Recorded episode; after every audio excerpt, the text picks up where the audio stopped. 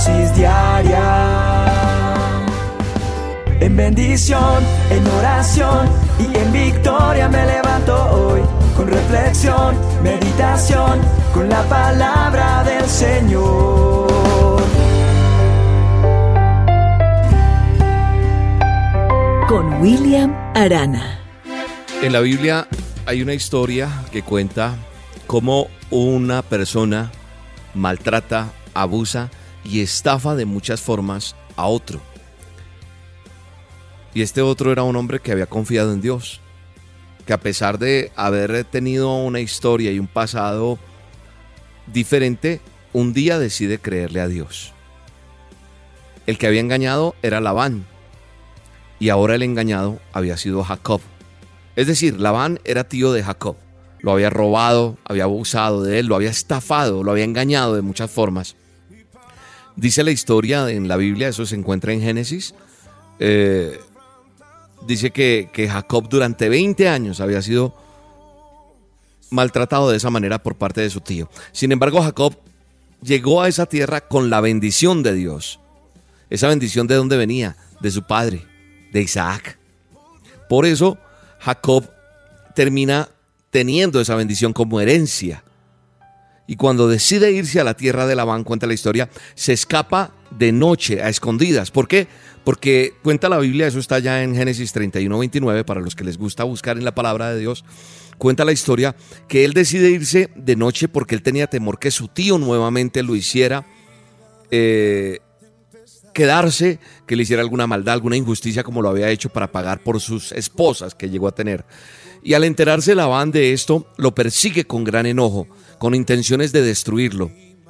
Y cuando este hombre, Labán, ya se le estaba acercando para destruirlo, cuenta la historia de la palabra de Dios que se le aparece Dios en un sueño a Labán y le dice, cuidadito, cuidadito con meterse con ese, porque yo puedo destruirte.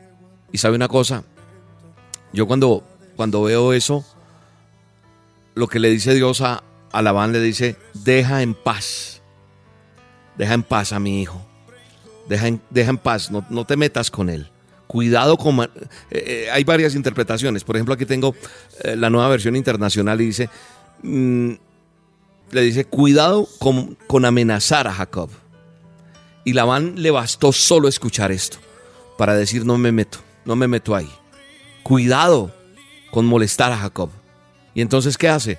Labán definitivamente se acerca, alcanza a llegar donde tiene, donde ha acampado. Jacob, Jacob le da miedo. Sin embargo, Labán le habla y le dice, no, mira, tranquilo, no vengo, no vengo a herirte, no vengo a hacerte daño, porque anoche tu Dios se me presentó y me dijo que te dejara en paz, que no me metiera contigo. Y yo respeto a tu Dios. Mira, cuando la gente sabe que en quién hemos creído nosotros. Cuando la gente sabe el poder de Dios, entonces nos buscan para que oremos por sus necesidades. No se meten con nosotros porque saben quién es Dios. Yo conozco situaciones de personas y he experimentado a nivel personal, he experimentado a título propio situaciones en las cuales he estado en unas encerronas como llamamos y he visto cómo Dios mete su mano poderosa y me guarda en el hueco de su mano. Así que hoy te quiero decir a ti que de pronto hay un maltrato, hay un padecimiento que has tenido, hay alguna injusticia que has recibido. Y hoy quiero decirte con autoridad que hay un punto final para ese maltrato, para ese padecimiento, para esa injusticia que has recibido. Porque hoy el Señor pone límite. ¿Por qué? Porque tienes la bendición de Dios. ¿Por qué? Porque tú y yo hemos decidido poner la confianza en Él. La paz del Señor nos rodea. La paz de Dios nos llena. Y aunque nuestros enemigos quieran venir en contra, el Señor se levanta con su poder para que tú vivas en paz. Y ten mucho en cuenta esto que va a suceder, porque lo vas a escribir, porque lo vas a recordar, porque lo vas a enmarcar. El Señor se levanta con todo su poder para que tú vivas en paz. Porque te va a ayudar, te va a llevar de la mano cada paso y va a poner su mano en todos tus asuntos. Sí, en eso que estás esperando. Él mete su mano poderosa. Él me dijo que te dijera eso. Yo sentí en mi corazón hablar de esto porque es una palabra profética para tu vida, donde el Señor te dice, yo voy a poner mi mano poderosa y voy a detener eso que tiene que detenerse y voy a desatar lo que tiene que desatarse. Hasta hoy llegó esta situación. Pongo límite porque estás bendecido, porque has hallado gracia delante de mí, porque tú has puesto tu confianza en mí, dice el Señor. La paz que el Señor tiene para ti no es la paz que te puede ofrecer un tratado como el que se quiere firmar en nuestro país o se ha venido negociando. No, es una paz, no la que está reclamando el mundo entero. Esa paz que se rumora, no. Estoy hablando de una paz que a pesar de cualquier circunstancia, tú vas a ver la mano poderosa que te va a ayudar en cada momento, porque eres su hija, porque eres su hijo bendecido.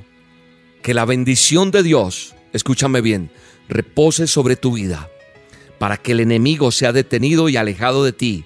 Así como Jacob fue librado muchas veces y la bendición de Dios lo acompañó en toda su vida, así el Señor hace hoy contigo. Vino Labán y le dijo, yo podría destruirte, pero el Dios de tu padre se me apareció anoche y me advirtió que te dejara en paz.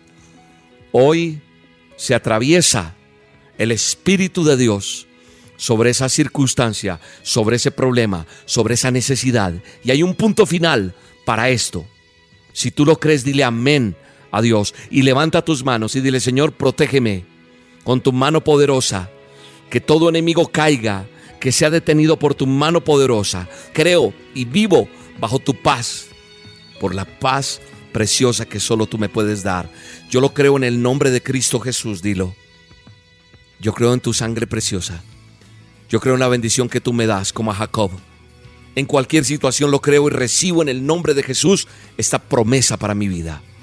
La paz de Dios, que sobrepasa todo entendimiento, desata ese problema. Llega a ti eso que tú estabas esperando, que estaba amarrado, atado. Se desata en el nombre de Jesús la bendición, la promesa. Se rompe todo lo que no es de Dios en tu vida y se abren puertas maravillosas. Hoy es un día nuevo, hoy es un día donde verás la gloria de Dios en el nombre de Jesús. Amén. Dios cuida de mí bajo la sombra de sus alas. Dios cuida de mí. Yo amo su casa y no ando solo. No estoy solo porque sé Dios cuida de mí.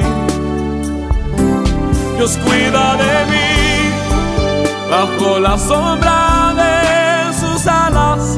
Dios cuida de mí.